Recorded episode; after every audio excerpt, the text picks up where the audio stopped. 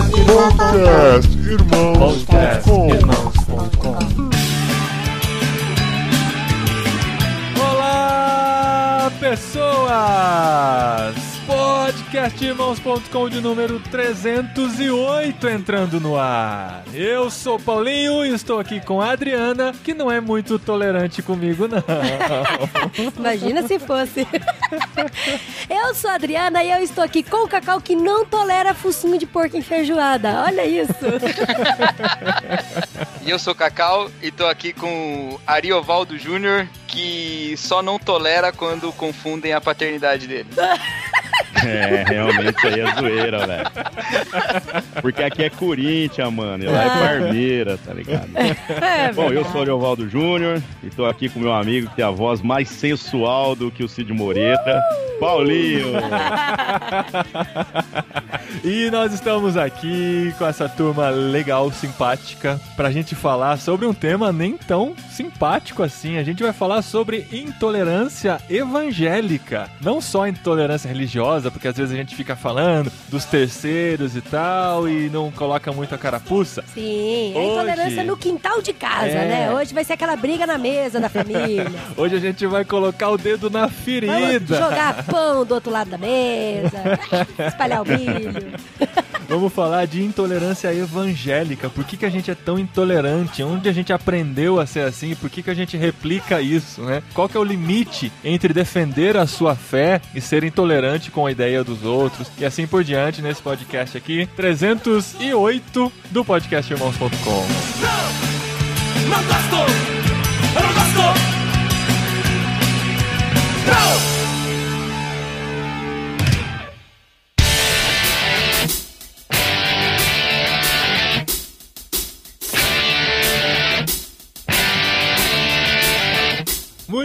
bem, gente. Estamos aqui para falar de intolerância evangélica.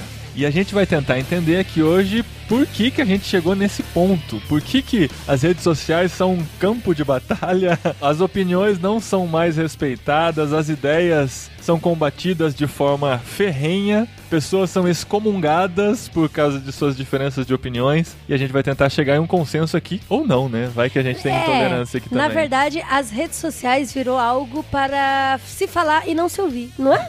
Exatamente. As pessoas não ouvem, acho que elas devem digitar de olho fechado, sei lá, alguma coisa assim.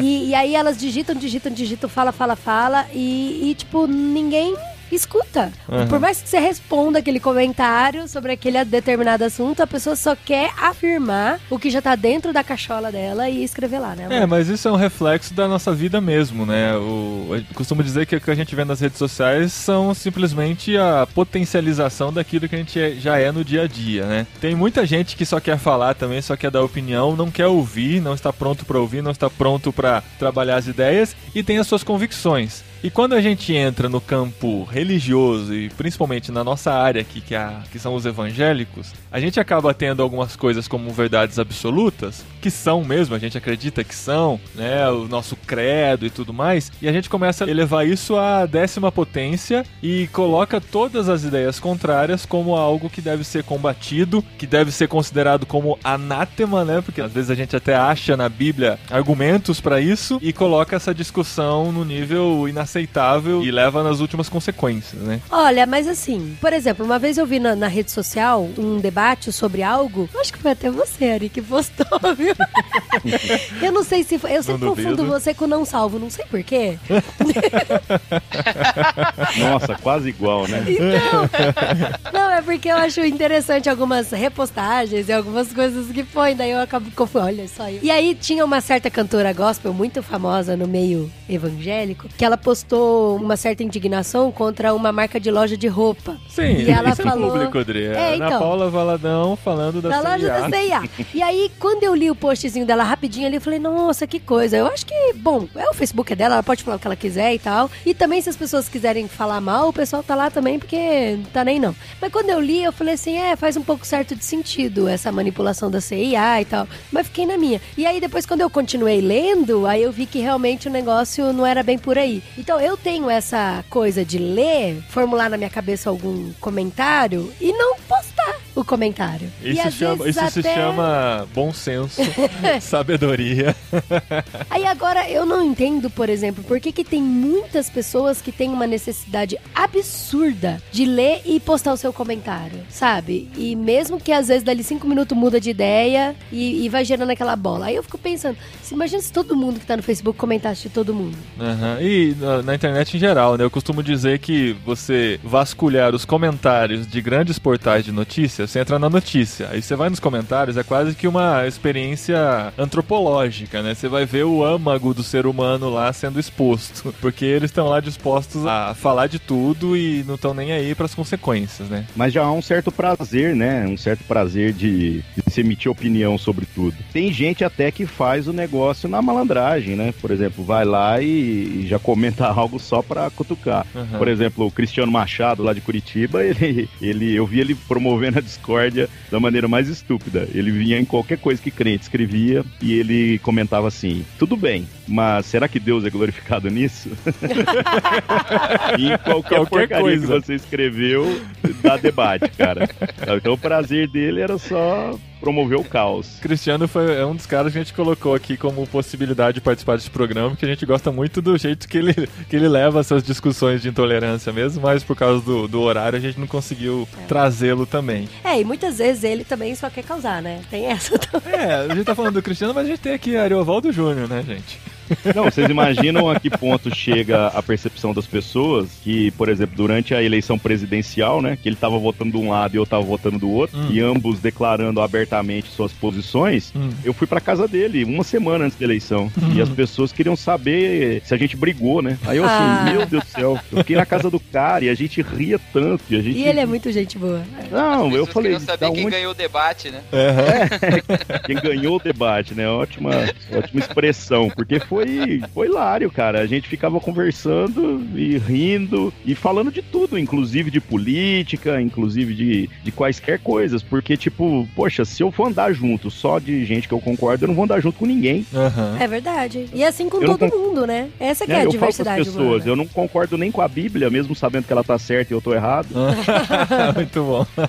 e essa diversidade é muito importante pro crescimento, né, de todo mundo. Mas, cara, você deve ser um dos que mais vivencia isso, pelo menos, nas redes sociais. Eu acho que até presencialmente, por você ter um estilo bem diferente do padrão de evangélico, né, cara? Você é um cara tatuado, largado. Mas ele falou que você é mal arrumado, viu?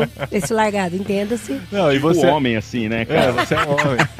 Eu, eu gostei muito numa foto que você postou recentemente. Você falou assim: Ah, eu não costumo postar foto com o microfone na mão, mas essa aqui eu, eu gostaria de postar porque mostra meu rosto de homem esculpido com martelo, né, cara? Uma coisa Com assim. machado. com machado. Mas é que a questão é que a gente vive uma, essa cultura da imagem, né? Então, até mesmo na sua opinião, tá tentando forjar uma imagem. E é complicado. Agora, pessoalmente, eu acho muito mais agradável do que pela rede social, né? Porque, pessoalmente, o pessoal é, é tudo um bando de gatinho, né? Todo mundo que é leão na, na internet, Aham. pessoalmente é mansinho, mansinho, né? É, Bom, né? apesar que falam isso de mim também, né? No sentido que ah, o tom da sobrancelha da gente afeta aquilo que a gente diz, né? É, E- é verdade mesmo. então quem me conhece acaba, ao ler as coisas que eu escrevo, não se ofender com elas, porque compreende os contextos e tudo mais. né? E engraçado, é, tem um Porta dos Fundos, não que eu assista a Porta dos É. Fundos, de repente esbarrou lá na minha televisão. ah, Passou. Ah, Olha a porta dos fundos passando na sua timeline. E cara, e fala muito isso que você falou do gatinho e do leão. O cara, pessoalmente, ele é muito bonzão. Até o, o do Vivier que faz, né? O Gregório. Aham. Ele tá no restaurante e fala assim, super de boa. De repente, parece que dá uma virada na ficha dele, ele acha que ele tá nas redes sociais. Ele começa a xingar, maltratar o garçom, é, sabe assim? Aí o amigo dele fala, cara, que que é isso? Ele, opa, desculpa, eu achei que eu tava nas redes sociais. e é muito louco isso, né? De, às vezes você pega um post, igual voltando da amiga lá do C&A, de por que que tem que fazer isso, sabe? Ok, eu entendo que ela acha que a C&A tá promovendo algo com os homossexuais e tal. Se ela acha que ela é isso, tudo bem. Mas não é assim. Ah, vamos boicotar a C&A. Você acha que é assim que, como diz o Cristiano Machado, é que Deus vai ser glorificado nisso? Será que é assim que eles vão entender? Imagina, um bando de crentaiada vai boicotar a C&A e, e tá certo isso? É, é assim mesmo Não, que a gente que tem que reagir, resolver, sabe? né? É, então. O que isso vai resolver, o que isso vai mudar, porque acaba que ela tá falando de uma coisa que precisa fazer um pouco de força pra perceber, né? Aí nós vamos limitar, por exemplo, a publicidade por aquilo que são os nossos valores agora. Agora nós queremos uma publicidade cristã. Uhum. Outro dia, por exemplo, eu fui com meu filho, minha esposa, a gente tava no supermercado e a pessoa da frente do caixa na fila era um travesti, né? E na nossa cabeça passava essa ideia, não de ter algum problema com travesti, né? Mas tipo assim, como será que é pro nosso filho, meu filho tá com seis anos, conviver num mundo, né, onde ele já olha e não estranha, tá Sim, entendendo? Porque se sim. quando eu fosse criança e eu visse uma coisa dessa, Você ia ficar puxando a Né? barra da mãe se escondendo, não é? Eu me escondia. É, era. Não, mas quer ver outra coisa curiosa? Eu vou no pediatra levar o meu filho, por exemplo. E aí a gente fica naquela sala de espera e as crianças têm medo de mim. As crianças, quando são muito pequenas, Eu tenho medo de você, Ari. é, não... Você tem medo de mim? Fala tá se é certo. bom ter. quando eu vou buscar ele na escola também, é a mesma coisa, né? As crianças não têm medo de mim, as crianças pequenas. É. Né? E os pais, quando me veem, aí os pais ficam tentando segurar a criança.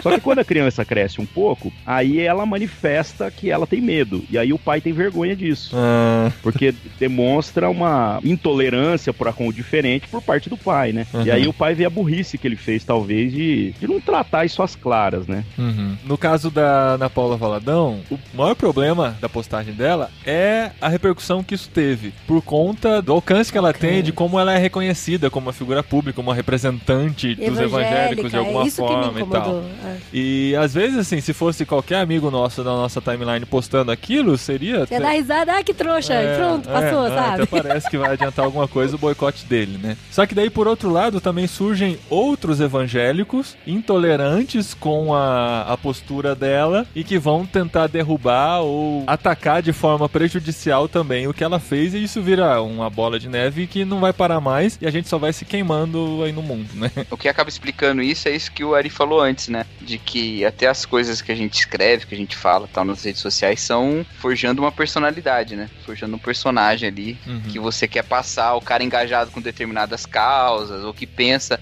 e todo mundo meio que tem que opinar pra ser alguma coisa, né? Pra colocar ali, quanto mais você fala o que você é, o que como você se posiciona, mais a sua identidade vai tomando forma, né, na rede social, né? Mas sabe o que me incomoda? É que a gente meio que fica se degladiando entre a gente com essa intolerância evangélica e o povão que não é evangélico, o povão que a gente deveria estar demonstrando amor, que a gente deveria estar fazendo diferença mesmo, sendo luz, tá pegando todo esse- essa maçaroca de evangélico que tá se degladiando e tá formando A opinião, a opinião nós. sobre a gente. Aham. Entendeu? Tipo, o garotinho foi preso, ah lá, evangélico é preso, ó. Aham. Tipo, eu não sei qual é a religião de todo mundo que tá lá no Senado, mas eu sei que o garotinho é evangélico, Aham. né? Então, daí tem isso. E aí a gente tem que entender por que que tem toda essa, essa discussão, sabe? Entre os evangélicos de pra que isso, entendeu? E o pessoal fica se perguntando, né? Por que que ficam dando ênfase que o garotinho é evangélico, porque ele foi preso um evangélico? Ninguém fica falando que o fulano de tal da Umbanda ou budista foi preso e tal. Porque simplesmente os evangélicos fazem questão de em tudo que fazem falarem que são evangélicos, sabe? Como se o evangélico fosse a- o primeiro adjetivo dele e o resto vem debaixo de tudo isso. Enquanto os outros não fazem essa questão toda Uhum. de, de levantar, né? Por isso, não, não adianta, a gente plantou isso e a gente tá colhendo o que a gente plantou. Esse estereótipo que é criado em cima da gente é, é fruto do que a gente mesmo produziu e plantou durante tantos anos aí, né? Eu vejo que talvez a maneira pela qual a, a fé protestante foi desenvolvida no Brasil, né, foi de uma maneira muito simplória. Por exemplo, o movimento pentecostal acabou expandindo a fé pelas regiões mais distantes e essa brasileirização, né, da nossa fé se tornou uma coisa complicada, porque como esses missionários dessa primeira geração eram é, homens muito simples, com pouca instrução, enquanto que aqueles que vinham das igrejas mais históricas e que tinham de repente uma uma visão da cultura mais ampla. Demoraram demais para chegar por conta das suas burocracias litúrgicas, as suas burocracias institucionais, as suas metodologias de plantação de igreja também foram coisas muito lentas. Então nós pegamos uma construção do evangelicalismo brasileiro que é baseada em repetição, não é baseada em uma experiência de reflexão que gera uma próxima geração capaz de lidar com as diferenças culturais. Aham. Por isso que até hoje há uma discussão na igreja igreja com relação ao uso de roupa no culto, né? Aham, Então, sim. tem gente que ainda fica assim, não, você tem que usar a sua melhor roupa para ir ao culto. Até mesmo o nosso objeto de culto tem se tornado uma coisa ridícula. A gente ainda está discutindo o que, que é o altar, né? O Uhum. que que, qual é a razão pela qual nós nos reunimos, né? Qual é a razão pela qual nós fazemos culto. Então, não que houve algo de errado feito no Brasil, mas querendo ou não, essa, essa evangelização por replicação, que não proporcionou, então, reflexões, ela se ingessa. E querendo ou não, toda a igreja brasileira acabou sendo influenciada por isso Uhum. por exemplo, a intolerância do cristão brasileiro, né, com relação à bebida. Quando a gente vem pro sul, pro sudeste, pro centro-oeste, já é uma coisa mais aberta, né? O consumo moderado de bebida alcoólica. Quando você vai pro norte do Brasil, isso é absurdo, Uhum. por conta dessa influência cultural, né? Sim. Então, mesmo as igrejas históricas, que de repente o pastor bebe alguma coisa junto com os irmãos tranquilamente no sudeste, no norte do Brasil, isso é absurdo. Uhum. Por quê? Por causa dessa influência, por causa Uhum. dessa, dessa evangelização de repetição. Então nós plantamos algo que agora nós estamos colhendo. Uhum. Então isso foi gerando uma separação entre coisas que são de Deus e coisas que não são de Deus. É. E agora nós estamos tentando separar tudo assim, né? É, tem tudo a ver com essa nossa formação mesmo, né? Porque a gente foi ensinado a não questionar, né? Nossos pais foram ensinados a não questionar. Eu lembro quando eu comecei a questionar algumas coisas na igreja, eu era meio que visto como herege, sabe? Porque aquilo sempre foi daquele jeito, por que, que você tá querendo mudar? O que, que você anda lendo? Quem que tá te influenciando, né? Por causa dessa cultura da repetição, a gente parou de questionar, "Ah, vamos fazer assim porque sempre foi assim, a ceia tem que ser desse jeito, liturgia é desse jeito, as visitas tem que seguir esse padrão, porque os nossos pais faziam assim, a gente tem que seguir isso aí. Mas por quê? E se a gente fizer assim? Não, mas aí você tá querendo mudar uma coisa, é, uma, tradição da nossa igreja, uma das marcas da nossa igreja. Tô levando pra esse lado porque realmente isso justifica um pouco essa questão de da gente tolerar menos os diferentes. Sim, porque qualquer é, ideia diferente, qualquer pensamento diferente que confronte com o nosso, a gente já vê como algo que não vem de Deus, que já deve ser jogado no inferno, já deve ser jogado pra Satanás, aquela pessoa que teve aquela ideia, porque não é assim que tem que ser. Não, e eu vou confessar uma coisa pra vocês aqui. Eu acho que eu nunca falei isso em programa nenhum. Vai ser a primeira vez. Mas por muitas vezes, assim, como eu fui, eu nasci e cresci numa igreja muito tradicional e muito presa a vários padrões e, estereótipos da própria igreja, tudo que era diferente, eu olhava com aquele olhar de ai, coitado, ai, que pobre, não sabe de nada. Aham. Sabe? Tipo, que a minha igreja, a gente até brincava, tinha até várias piadinhas sobre isso, que lá no céu, tipo, vai ter o gueto da, da nossa igreja e os outros vai estar em outro lugar, sabe? Vai ter um muro Então, é, separando. é o- verdade, tinha E o piadinha muro disso. pago pelos outros, não por nós, né? Isso é Isso. importante. Sabe? Por exemplo, eu olhava os batistas que iam de calça jeans na igreja, eu olhava e falava, olha só, eles não têm noção de tanto que eles agradam o Senhor, ó pai, de ir de calça jeans na igreja. Estão no Porque erro. eu só usava saia na igreja, como mulher, entendeu? E aí eu olhava com isso mesmo no coração, de verdade, sabe? Aqui, confessando pra vocês, de me achando uma raça muito superior, porque a mim foi revelado informações que pra eles não foi revelado. E aí eu ficava com dó mesmo, sabe? Olhando com dó e, e eu, né, com dó. Mas os outros, por exemplo, os, principalmente os mais velhos, olhavam como se eles fossem os perdidos e que a gente não podia se misturar, porque senão a gente ia se corromper, entendeu? E a gente tá falando de outros evangélicos mesmo. Sim, aqui, de né? outros da Igreja Batista, por exemplo, eu tô falando. Aham. E hoje eu tô na Igreja Batista, pense como não estão esses mais velhos da minha igreja. Eles não morrem, né? Infelizmente. não morre, cara, não morre.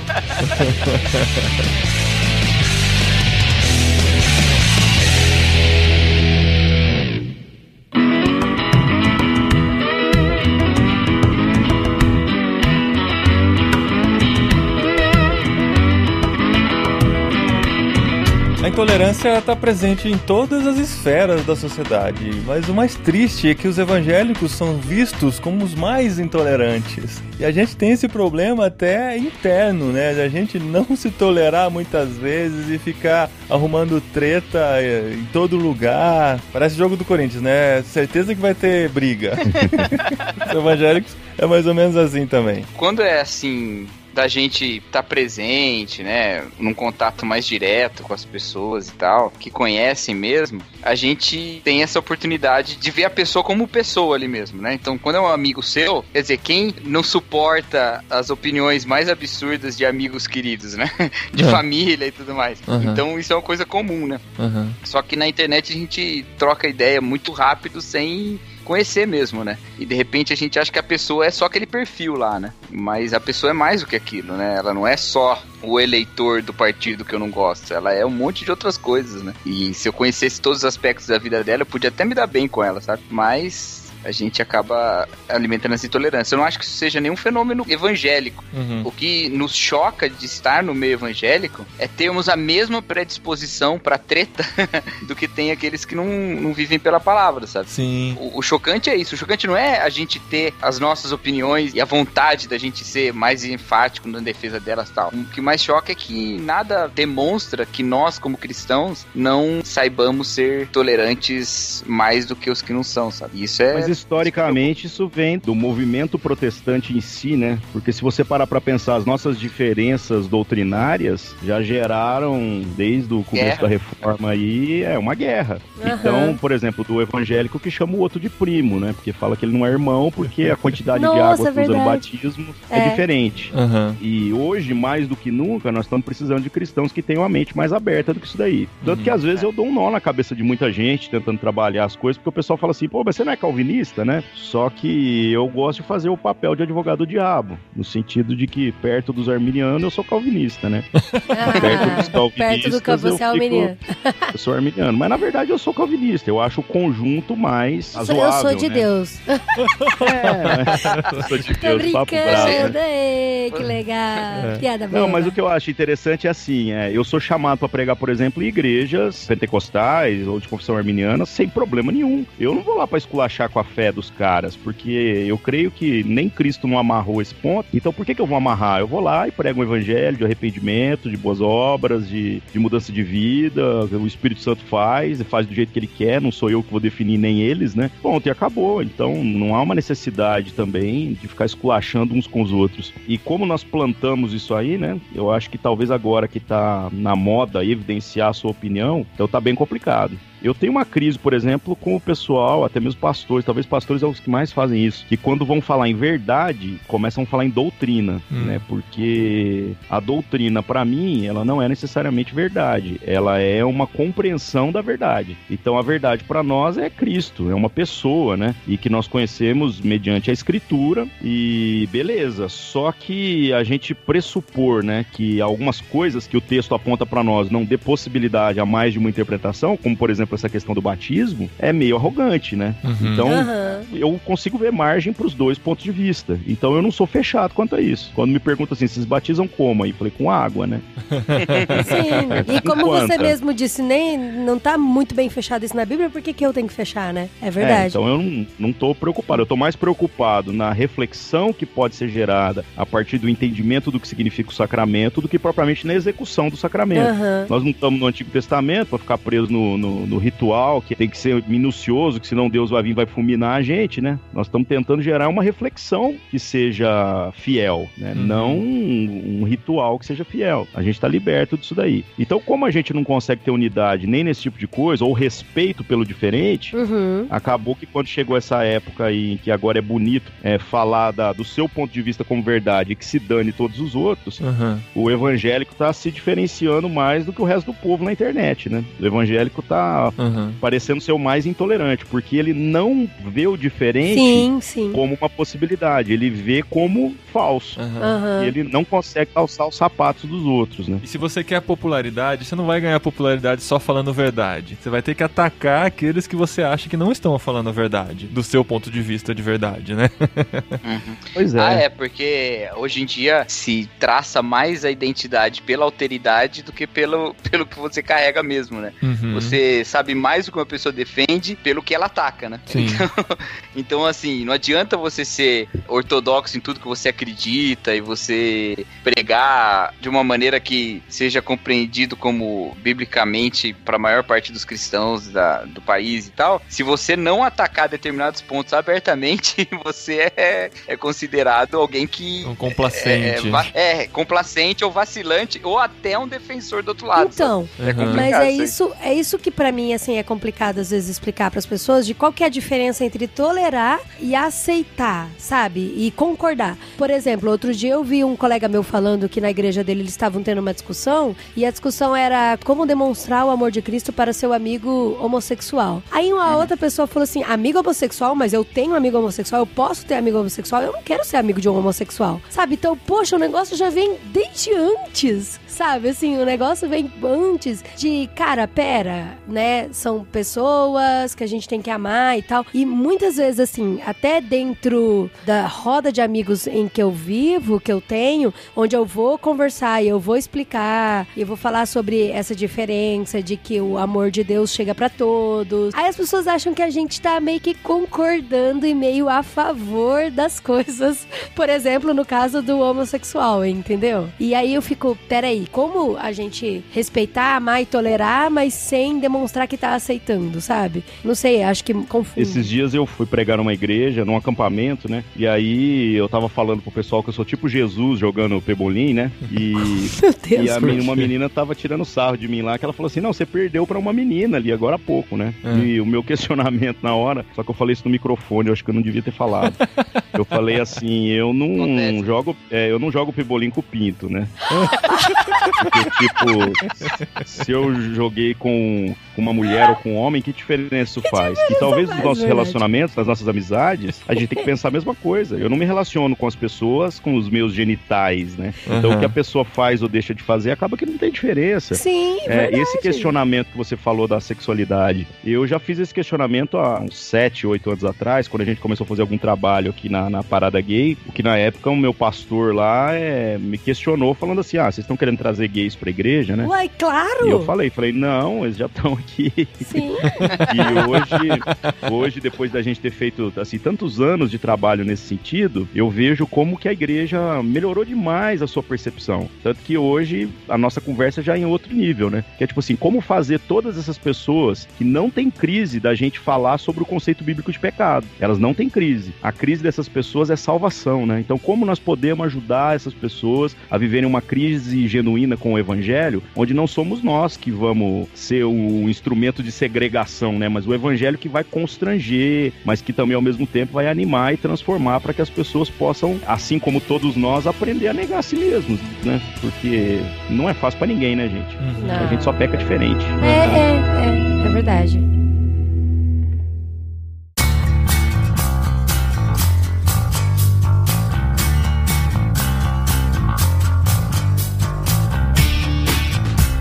A intolerância muitas vezes é justificada pelos que praticam essa intolerância e às vezes nem chamam, não- nem admitem que é uma intolerância. Mas alguns trechos da Bíblia são utilizados para justificar algumas atitudes, como por exemplo a postura de Jesus diante dos cambistas do templo, que derruba lá todas as barraquinhas que estavam vendendo, fazendo comércio dentro do templo, e dizem que ele era intolerante com o pecado que estava sendo cometido lá e é por isso que ele tomou essa atitude. Em Gálatas 1, que diz que se outro viesse, mesmo um anjo ou até mesmo eu, Paulo dizendo, vier aqui para vocês e apresentar outro evangelho que seja anátema, que seja maldito. Então, a intolerância com o erro. Em 1 Coríntios 5 a gente vê Paulo também falando a igreja de Corinto sobre o cara que, que ele ficou sabendo que tinha possuído a mulher de seu próprio pai. E ele recomenda que entreguem esse homem a Satanás para que o corpo seja destruído e seu espírito seja salvo no dia do Senhor. Então esses textos são usados como uma forma de justificar essa intolerância. Então a pergunta é: qual que é o limite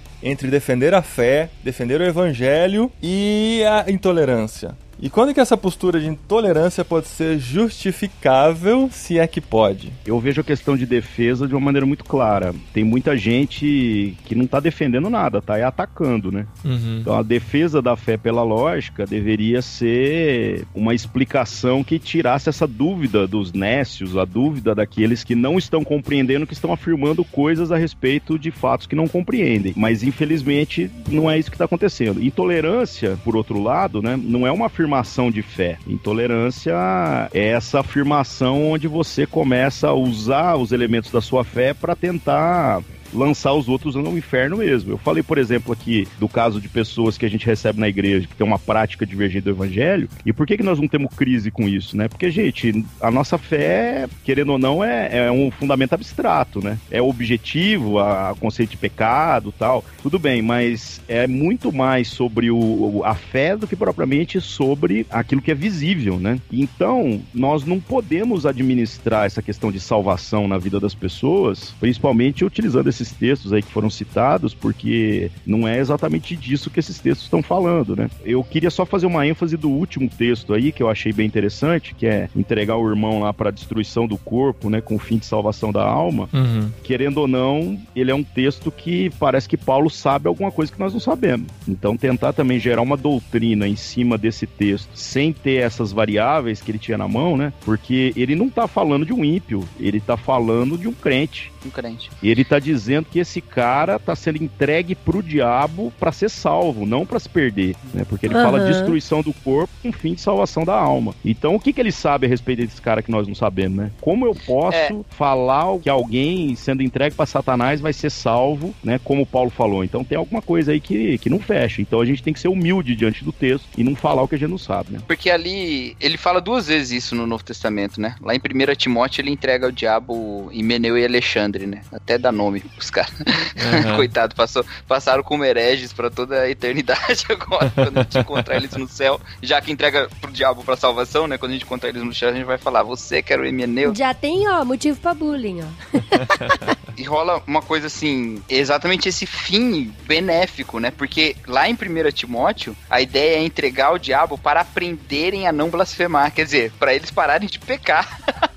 é mais ainda é mais ainda do que destruição do corpo, que poderia ser, sei lá, o sofrimento, ou até é, adoecer para, sei lá, se purificar, ou até a morte. Alguns vão achar até que é destruição da carne ali, né? Da pecaminosidade, mas a gente não sabe realmente, igual o Ari falou. Mas no outro é para aprender. vai estar entregando. Então, assim, Uhum. no final, a gente espera o bem até daqueles que a gente manda pro inferno, vamos dizer, manda pro diabo. sabe? A gente tá querendo, a gente, no final, procura o bem de todo mundo, né? E eu acho que esse é um princípio super importante, assim, pra gente diferenciar o que, que é intolerância e o que, que é, assim, firmeza de convicção, sabe? É a gente não querer, no nosso debate, na nossa conversa, colocar-nos acima dos outros, como se nós fôssemos de uma natureza superior, mas buscar a verdade e o bem mútuo, né? Aham. E se a pessoa é teimosa e tudo mais, e, e ali não tá fluindo o negócio, não tá frutificando, Aí você usa o exemplo do presbiteriano, né? Falou não três vezes, não é? não tem.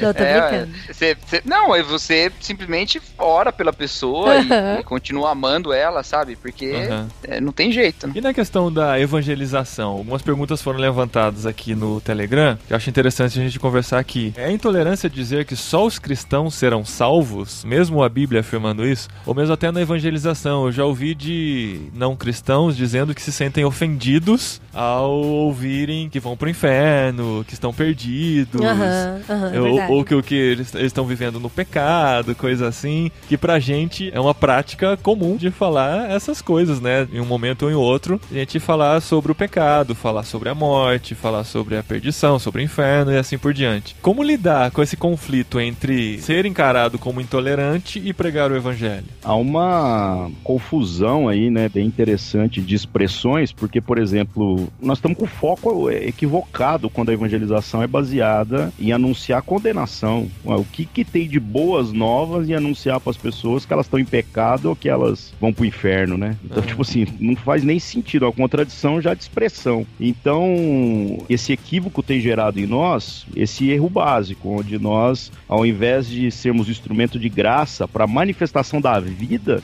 nós estamos sendo esse instrumento de discórdia mesmo, de intolerância no sentido de que nós estamos dizendo que a nossa maneira de viver, que a nossa maneira de se relacionar com Deus é que é a verdadeira. E não que essa pessoa precisa buscar, seja lá por que métodos ela buscar, né, um relacionamento com Cristo, que é o Filho de Deus que ressuscitou e tudo mais, né? Se não houver um pouco de jogo de cintura nessa história aí, realmente se torna complicado, porque aí você está literalmente catequizando o cara, tentando vestir ele com a sua própria roupa. E o fim disso daí a gente sabe como é que é, né? Vai gerando as aberrações, mais uma vez é uma prática de repetição. Então, para anunciar boas novas, a primeira coisa que talvez a gente tenha que entender é que existe uma diferença imensa entre acertar e não errar. E talvez, ao invés da gente pregar um evangelho de acertar, onde a gente esteja com foco em Cristo, nós estamos pregando um evangelho de não errar, né? De tentar lutar contra o pecado como se o pecado fosse o nosso problema, né? Aham. Como se o nosso problema fosse não errar. Aquele que acerta, naturalmente, não erra. Mas se a gente ficar com esse foco pura e simplesmente naquilo que fazemos, considerando que todos nós pecamos, né? Se não estivermos debaixo do sangue de Cristo, não vai adiantar nada ficar nessa discussão infinita também.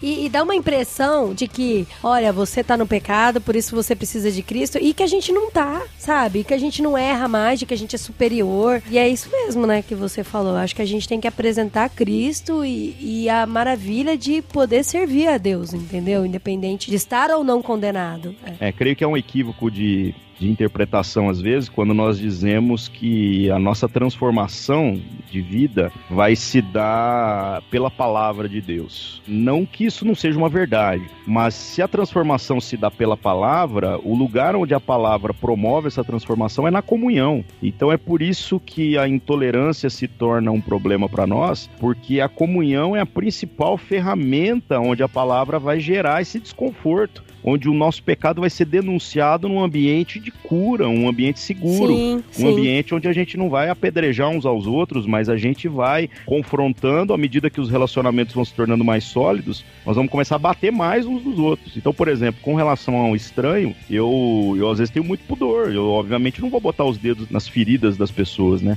Mas com Aham. relação aos meus irmãos, aqueles que andam comigo mesmo na igreja, ah, gente, tem uns irmãos que eu tenho liberdade pra dar um murro na cara então, já. né? mas você já E caminhou. Junto, né? Mas igual, por exemplo, a moça que me ajuda limpando lá em casa, ela foi por muito tempo de igreja evangélica, aí agora ela saiu, casou, tem filho e tal. Ela falou pra mim que ela tem pavor de encontrar evangélico. Pavor. Ela falou que quando ela fez a faxina na minha casa a primeira vez que viu um monte de versículo, ela pensou em não voltar mais. Não voltar mais.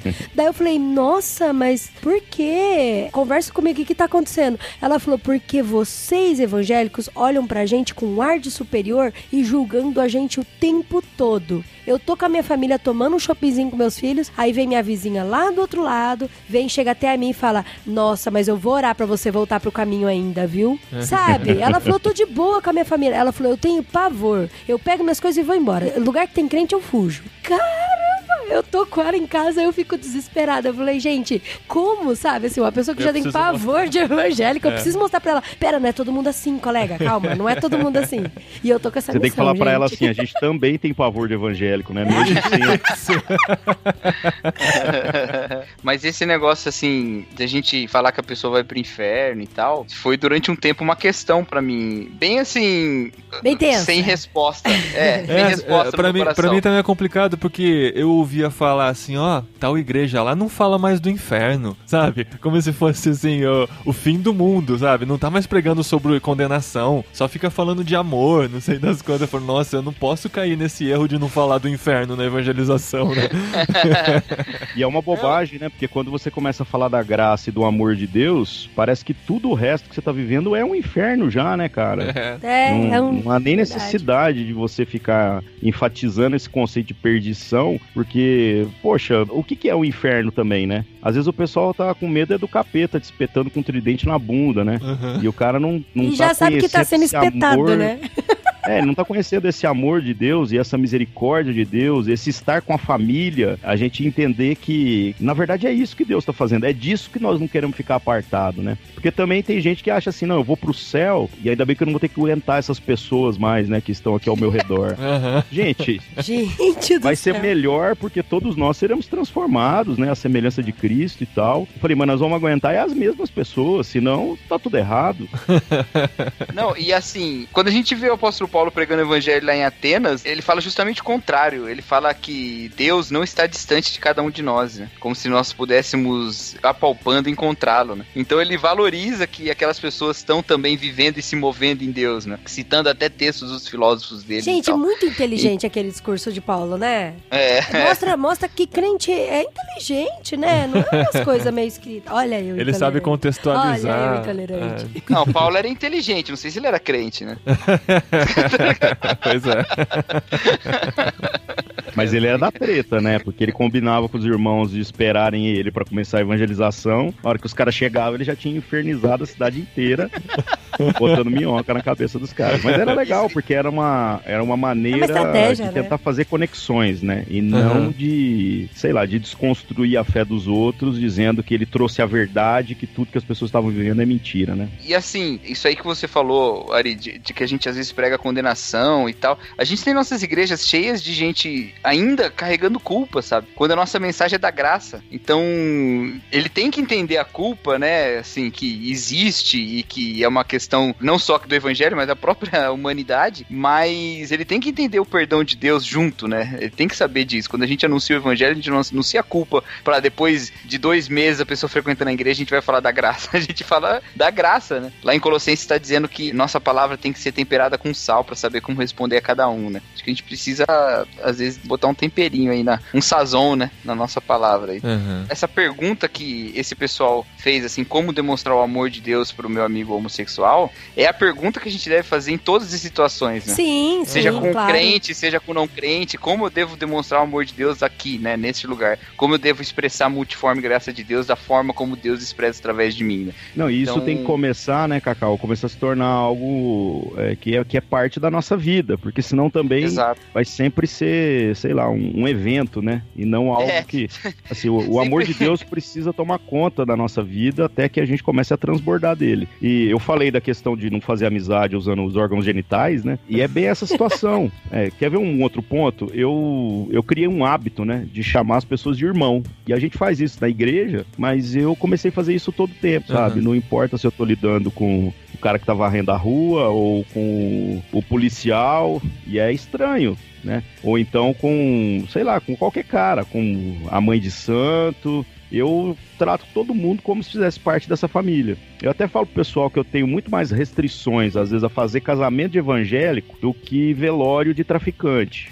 Por quê, né? O casamento de evangélico pressupõe que a gente faz parte de uma família, então eu às vezes vou ter que ser meio duro, ter umas conversas antes, porque a gente sabe como é que tá virando bagunça o negócio, né? Uhum. Agora, o velório, por que eu falo velório do traficante especificamente? Porque, gente, velório é a mesma mensagem, é uma mensagem de fé. Cristo, esperança da salvação. Então não importa se morreu, sei lá, o Billy Graham, né? Ou se morreu um cara ali num tiroteio enquanto estourava um caixa eletrônico, a nossa mensagem não vai mudar uma vírgula daquilo que é o destino dele. Mas como essa mensagem pode ser uma mensagem de consolo, de esperança para a família, né? Como Uhum. pode ser uma mensagem que vai mostrar esse amor de Deus, que também vai sossegar o coração de todo mundo, sabendo que na verdade a salvação está nas mãos de Deus. Deus pode ter dado os pulos dele e Uhum. feito alguma coisa acontecer na vida dessa pessoa. Então eu não tô dizendo que Deus vai salvar obviamente, o cara que tá aí longe de Cristo, né? Eu tô dizendo que Deus pode salvar, ele pode dar os seus jeitos, encontrar seus caminhos aí, né? E é nessa fé que nós vivemos. Sim. Porque com exceção da nossa própria jornada, a gente tem certeza da salvação de quem, né? O Espírito só fala comigo a respeito do meu Espírito. Sim. O Espírito dos Uhum. outros ele não fala nada. Aham. Exatamente.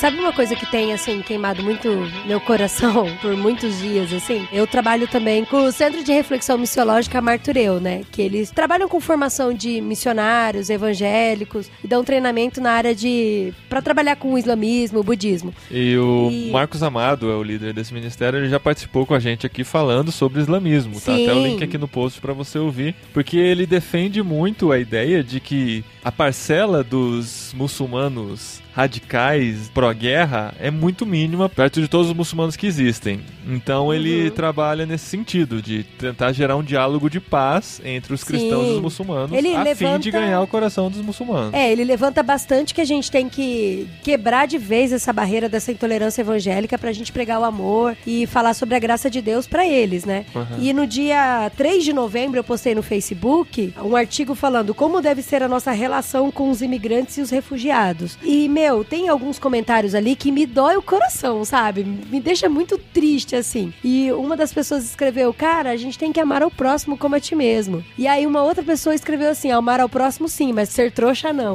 Uhum. Sabe? Como se a gente tem que, ó, eu tenho que amar o cara que tá lá longe. Eu não posso trazer ele aqui pra perto, porque senão ele vai querer trazer o islamismo pra cá, o islã pra cá e tal. Eu sei que, lógico, que entra em várias outras questões políticas com relação a receber refugiado ou não. Mas a discussão não era nem essa. A discussão era sobre intolerância evangélica mesmo. Da gente olhar pra esse povo com um olhar de amor, um olhar de igualdade, sabe? Um olhar de somos iguais, somos seres humanos. E as discussões que geram em torno da página do Martureu, A Adri fica mal. Nossa, assim. eu fico Ela mal. vem, olha o que estão falando aqui.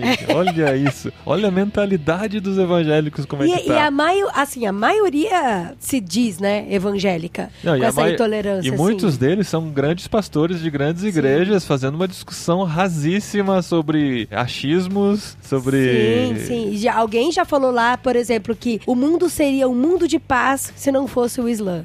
Sabe? Como se toda guerra, toda confusão do mundo se resumisse ao islamismo. É, sabe? já teve Assim. gente que disse que. Ah, Saramago disse isso, né? Se não houvesse a ideia de Deus, não existiriam conflitos, né? Porque todos os conflitos são baseados na ideia de que Deus existe, né? Então a gente pode levar essa discussão até para outro nível. É só uma utopia porque a Bíblia diz que Deus é o dinheiro também, né? Aham. O dinheiro é um Deus, né? Então, não tem jeito. Se você tirar o dinheiro e a noção de Deus, tudo bem, né?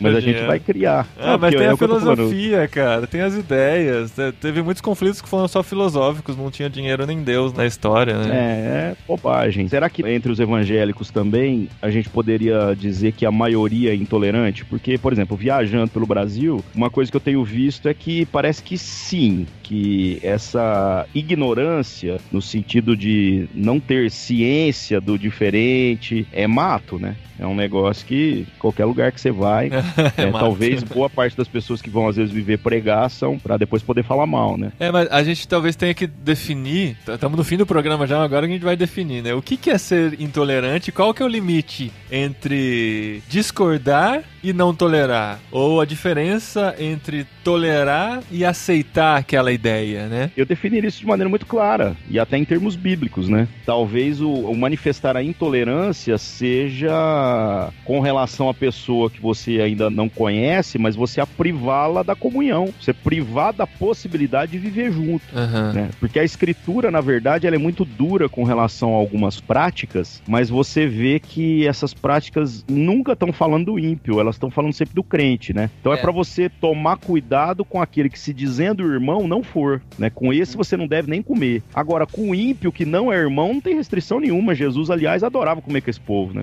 Ele fazia isso e nos incentiva a viver da mesma maneira. Então eu, eu creio que essa é a linha de divisão, né? Por exemplo, a gente tá falando aqui do movimento LGBT, né? Dos homossexuais e tudo mais. Eu estou privando essas pessoas da comunhão, porque, gente, se eu for lá falando, não, vocês precisam mudar as práticas de vocês, vocês precisam de Jesus, isso é muito bonito, é muito teórico, né? Mas se eu for viver junto com essas pessoas e elas conseguirem, então, ter um relacionamento, uma comunhão, a gente dividir a mesa, a gente dividir as dores da vida e tudo mais, a gente se fazer como gente, né? Cristo se fez como gente e a gente quer posar de Deus uns pros outros. Será que não vai ficar muito mais fácil compartilhar desse evangelho, né? Será que não vai ser uma relação de confiança muito mais interessante do que se apenas anunciaram uma mensagem gritada aí aos ventos, né? Como querendo ou não a gente se acostumou a fazer e agora acha que evangelismo é isso? E assim, eu acho que a Bíblia, ela dá mais uma volta ainda, né? Quando ela fala que nós, todo mundo vai se considerar assim, né? Mas vamos supor que somos nós quatro aqui, É. que nós que somos fortes, devemos suportar os mais fracos e não os escandalizar, né? Então, claro que eu não quero exagerar essa questão do escândalo, que às vezes a gente exagera, mas tem uma questão clara ali, que é o seguinte: o forte tolera coisas que outro não tolera. O outro faz diferença de dias e dias, o outro faz diferença se come carne ou vegetais, o outro faz as diferenças. O forte, isso não abala a sua fé, né? Mas isso não lhe dá liberdade de massacrar a fé do outro. Sim, porque sim. ele é, de certa forma, mais intolerante a certas práticas, sabe? Então, às vezes, até a gente mesmo querendo se distanciar dos intolerantes, mostrando que nós somos crentes cabeça aberta e tal, É. a gente acaba testemunhando contra o evangelho por tratar as claras coisas que a gente deveria tratar no segredo da comunhão, sabe? É, E com amor sempre, e com um discipulado, porque só tem um jeito de você fazer um fraco ficar forte, alimentando. Não tem, não é batendo legal. no fraco até ele esforçar, né? Aham. Então, a Bíblia ela, ela dá conta até da outra parte, né? Até da parte dos que são mais tolerantes e são intolerantes por isso, né? A Bíblia é demais, né? Não tem jeito. Quê? É, né? Pra quem inventar a roda, né? Tá tudo lá, né? Eu ainda fico meio assim com esse negócio da gente não ser tolerante, mas também não ser. Não, da não gente. ser bobo, né? Não, fofo. Tô brincando. Da gente não ser intolerante, mas também não ser conivente, entendeu? É isso que eu acho que esse é um dos pulos, assim, que eu tenho mais dificuldade, assim, eu, Adriana, falando de beleza. Eu bem não... que você falou que é você que tá falando. É, eu, eu falo por mim, tá, amor? Não, Tá. pelo, não pela massa evangélica. Os Ele evangélicos. não me representa. É. Hashtag pronto falei, né? Porque assim, às vezes as pessoas mesmo falam que a gente acaba, ah, irmãos.com é, é a favor disso, a favor daquilo, a favor daquilo outro, por a gente não demonstrar intolerância. Por exemplo, até com, com relação a- aos grandes debates que estavam tendo sobre política e tal, a gente fez um programa sobre política com até com o Burjá, né, amor? E o, e o Cacau Cassiano. que o Cassiano também, a gente quis falar sobre isso mesmo, que independente da tua posição, tem que respeitar o outro e você pode até colocar a tua opinião sobre aquilo, mas sempre respeitando a opinião do outro. E o fato da gente não atacar, igual a gente até falou, o fato da gente não xingar o PT não significa que a gente tá do lado do PT. E, e a intolerância evangélica é isso também, né? O fato da gente não. Eu não xinguei a, a Aline Barros porque ela tava protestando contra a CIA, mas não significa que eu fiquei que eu tava. Barros, tadinha Ana Paula. Barros. Ah, é, eu sempre confundo as duas. as duas choram quando canta, então eu acho que é tudo igual. então, e aí o fato de eu não ter xingado uma, eu não significa que eu tô do lado do post dela, sabe? E eu acho que as pessoas, sei lá, muitas vezes eu acho que elas têm essas necessidades de, igual o Cacau falou uma vez, né? Que você sabe o que a pessoa pensa pelo que ela xinga, né? Mas na verdade não deveria ser assim, né? Mas, assim, eu acho que tem coisas que às vezes exigem de nós um posicionamento, né? Mas em todas elas o amor de Cristo deve estar evidente, né? Mas não tem jeito, sabe? A gente vai chatear algumas pessoas, né? Tô chateado. É. É, não, Kawai escreveu um livro sobre homilética e ele. A primeira frase do livro é: O falso profeta é o pastor que agrada a todo mundo, sabe? O... Olha E é ali um o nosso grande isso. profeta. Ó. Fala, magoei, né? E, é assim, sabe? Tem hora que a gente vai chatear e é independente dos nossos esforços de não chatear o outro, sabe? Mas a gente não pode fechar a porta, né? O outro fecha e fazer o quê? Mas a gente fala e continua falando a verdade, e sempre com amor. E quando tem oportunidade de mostrar amor por aquele que ficou chateado, a gente demonstra e anda mais uma milha, né? Toma mais cuidado dele do que dos outros pra mostrar mais amor ainda. E, e vai te- dando. E quando não dá, a gente faz igual o Paulo, sabe? Minha consciência não me acusa, eu não posso fazer nada, né? A gente tem paz com todos os homens enquanto é possível, né? Quando não é possível, quando não depende da gente, né? O mais difícil em toda essa situação, eu acho, é a nossa capacidade de julgar as situações, né? Quando que é o ponto que a gente vai vai julgar que agora não dá mais, não é mais possível ter paz com todos, né? ou, ou assim, ele está pregando outro evangelho, ou ele não deveria fazer isso segundo a Bíblia, ele está errado ao fazer isso. E né, é- é- essa que é a linha mais complicada de você conseguir julgar a sua situação, a situação toda. E é por isso que a gente precisa, né, se a gente não consegue humanamente falando, é aí que a gente precisa mais do que nunca da ajuda de Deus, né, da iluminação do Espírito Santo, da vida de comunhão, para poder discernir essas situações. É aquilo mesmo, a gente tem que respeitar, mesmo que a gente não aceite o que a outra pessoa tá falando. E, meu, Quem fala demais dá bom dia a cavalo, como diz a vovó, né?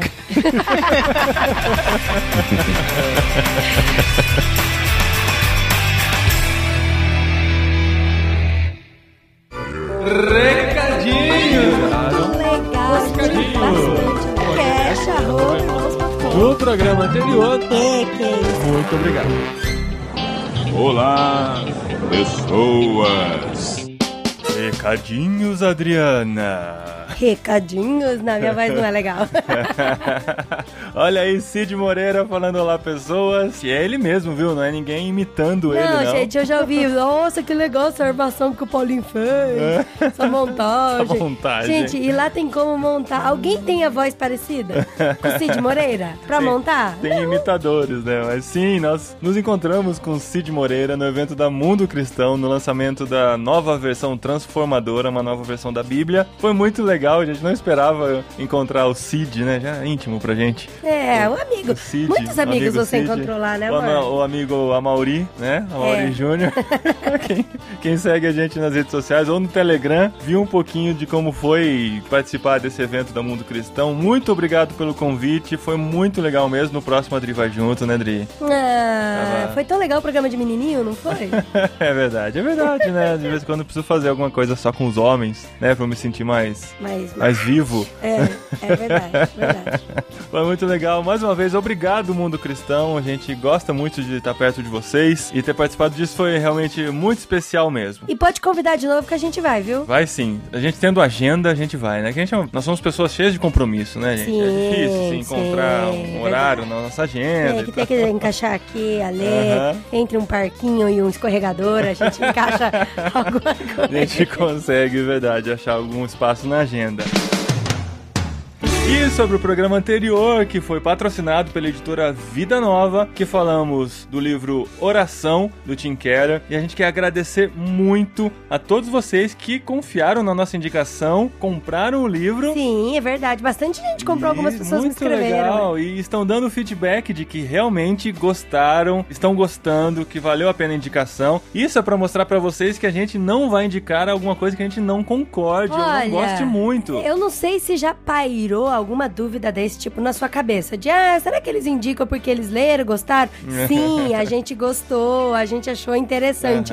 Já caíram em nossas mãos outros tipos de livros que a gente não gostou e a gente não indicou. Não indicou. E a gente nunca vai falar quais são, né? Porque a, a gente também não é tão sacana a assim gente não também. é bobo, né? É. Mas a gente já foi, não foi o caso da Vida Nova, nem da Mundo Cristão, que estão supracitadas aqui. É mas verdade. já, Nossa, verdade, né? Não É. teve nenhum que foi já, bloqueado. Já né? aconteceu de uma editora pedir pra gente divulgar um livro, a gente olhou o livro, isso já aconteceu mais de uma vez. Que foram Mais, uns quatro, mais, cinco livros é. que já aconteceram isso com a gente. Acho que até mais, amor. É, estão aqui, inclusive, se você quiser ser presenteado por eles. Não, não, não. Mas a gente olhou e falou: não, isso não tem nada a ver com a nossa linha. O nosso público nos conhece. gente. Se a gente indicar um livro desse, eles vão saber, vão sacar de cara que não tem nada a ver com o que a gente crê e tal. Então vocês podem confiar nas nossas indicações. Nós sempre vamos fazer tudo com muito carinho, pensando em vocês. E quando vocês compram os livros que são indicados aqui, vocês ajudam a termos mais patrocínio em outras oportunidades. Isso é muito importante para que esse ministério continue acontecendo do jeito que é. E queremos agradecer a todo mundo que comentou o programa anterior. Vocês fazem parte do nosso conteúdo, como a gente sempre diz aqui. Então vai aí a nossa citação. Inclusive, Dri, nosso amigo Cláudio tá sumido, né? Ele deve estar de férias viajando. Normal essa época do ano, né? Ele não, não é só mais o first, como ele não tem comentado mais e nos outros posts também. Eu tô preocupado com isso. Cláudio, dá um sinal de vida Vamos lá, aí. todo mundo. Hashtag volta, Cláudio. Volta, Cláudio. E eu gostaria de ler o comentário agora do Leonardo Romano. Ele escreveu assim: Como sempre, muito bom. Achei engraçado quando o comentário que a oração em secreto, na tradução literal, não seria no quarto, e sim numa dispensa. Sim, eu oro na dispensa. Olha só, Leonardo. A gente teria que entrar no armário pra orar, porque ele não é, a tem gente não tem dispensa, né, dispensa. tem que entrar no armário, ia ser ótimo. Entrar pode, não pode sair, né? Muito influenciado pelo filme também mencionado, Quarto de Guerra. Que a gente não assistiu. É. E que bom que as baratas não voltaram. É pra glorificar de pé, irmão! É isso aí! As baratas estão exterminadas aqui da nossa casa.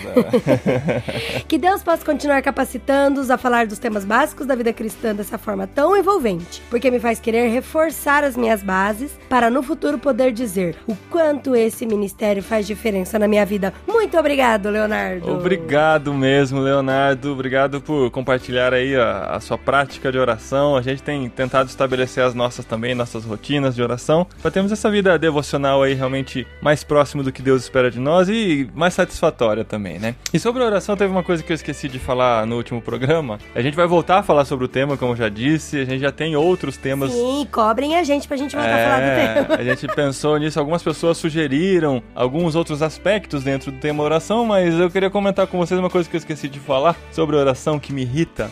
Quando as pessoas começam a falar em segunda pessoa pra Deus. Como assim? Tu, Tu és? tu és, Tu és o soberano? vós que sois. Ai. Só que aí, Sério? a, a pessoa, ela não estudou direito conjugação de verbo no ensino fundamental, e aí ela se perde, ela não sabe conjugar os verbos, porque ela não usa isso no dia a dia. Aí é oração, eu não consigo mais prestar atenção no que ela tá orando, Porque porque... você fica corrigindo Eu falo, gramaticamente, não, né? gente, não tem esse S aí quando você usa É. tu, não é tu estás, é tu estás, tá bom, gente? Então, se for orar em segunda pessoa pra Deus, dá uma estudadinha na Não, conjugação gente, dos não verbos. ora segunda pessoa, não. Isso tá arcaico demais. É, é, fica mais longe ainda, né? A gente deixa Deus mais longe ainda quando a gente ora em segunda pessoa. Então fica aí a dica como complemento do programa anterior.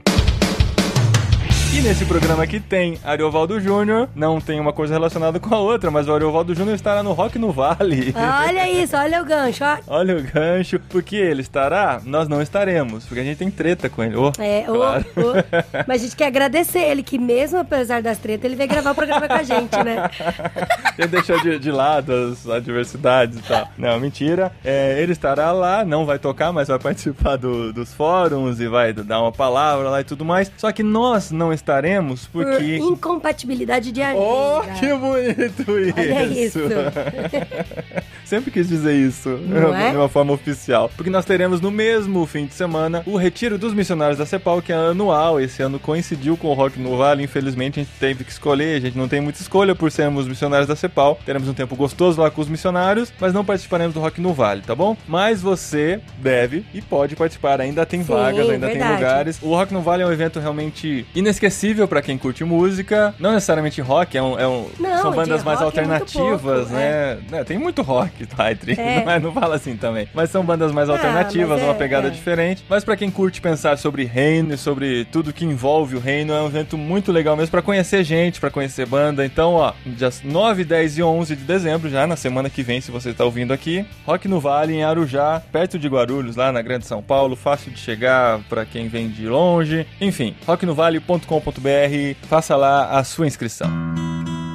E pra terminar, a gente gostaria só de deixar uma homenagem, uma menção honrosa aqui ao nosso querido irmão Russell Shed, que morreu nesse último fim de semana. O Shed participou, a gente teve a honra de tê-lo aqui conosco no podcast Sim, irmãos.com. sim. E de conhecer ele pessoalmente, Aham. conversar ele. Ele era muito chegado com a, a Cepal, então a gente sempre tinha muito contato com ele, Aham. muitas conversas. E pra você que não conhece o Russell Shed, assim, às vezes já ouviu uma mensagem dele, mas não conhece seu ministério, de onde Sua começou, história. sua história, vale muito a pena ouvir o podcast que a gente gravou Aham. sobre ele, né? Tá linkado Sobre aqui. ele e com ele, né? Com ele, exatamente. E a esposa Patrícia também que participou. Então, assim, tudo que dizem sobre o Shed é aquilo mesmo, né? O cara era sensacional. Gente, era um senhor muito fofinho, muito carinhoso. Um poço uma de humildade. É verdade. demais. Então fica aqui a nossa homenagem a Russell Shedd, nosso agradecimento a Deus por tudo que ele significa pro cristianismo, pro cristianismo brasileiro, toda a representatividade que ele tem. Então fica aqui a nossa homenagem e a nossa recomendação para você conhecer um pouquinho mais da vida e da obra do grande Russell Shedd. Grande abraço, até o próximo programa. Tá acabando o ano, hein, Dri? Tá acabando. Adeus, ano velho, né? Verdade.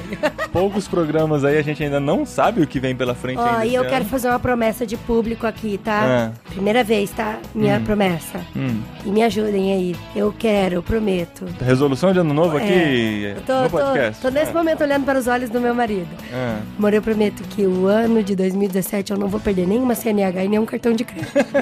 obrigado.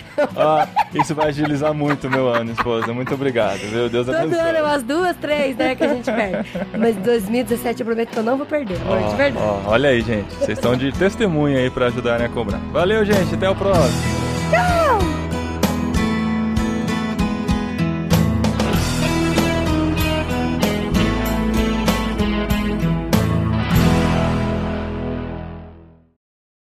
Amor, olha o que, que ele postou. Coloca o gato no relógio de energia. Interessados tratar aqui. Ah, você vê os comentários disso daí. Não, é Tem gente dizendo assim, seu ignorante, como você faz isso com o gato? Sério? Eu não acredito. Não, você Eu lê os que- comentários e você não acredita. Não, o que mais me chocou foi a quantidade de, de gente que colocou aquela carinha de bravo, sabe? Então, mas é porque as pessoas acham que eu tô torturando o gato. Ô, Primeiro que 28 não fui nem eu que fiz pessoas. Isso aí, né? Eu peguei essa foto na internet, né? 28 pessoas com carinha de bravo. É, E uma chorando. aí- São os defensores dos animais. Não, e detalhe, nem tem um relógio de luz lá dentro, né? Como dá pra perceber, né? É só uma caixa vazia, né? Com gato dentro. É. Não, e você acha que eu tirei essa foto? você não põe Eu- você lá dentro? Pessoas não têm Deus no coração. Você é tão machão de colocar o gato lá dentro, por que, que você não entra mesmo no seu porcaria do seu lixo? Seu idiota cretino. Que da hora, cara. Nossa, deve ser muito legal ser popular assim. Ah, é muito legal.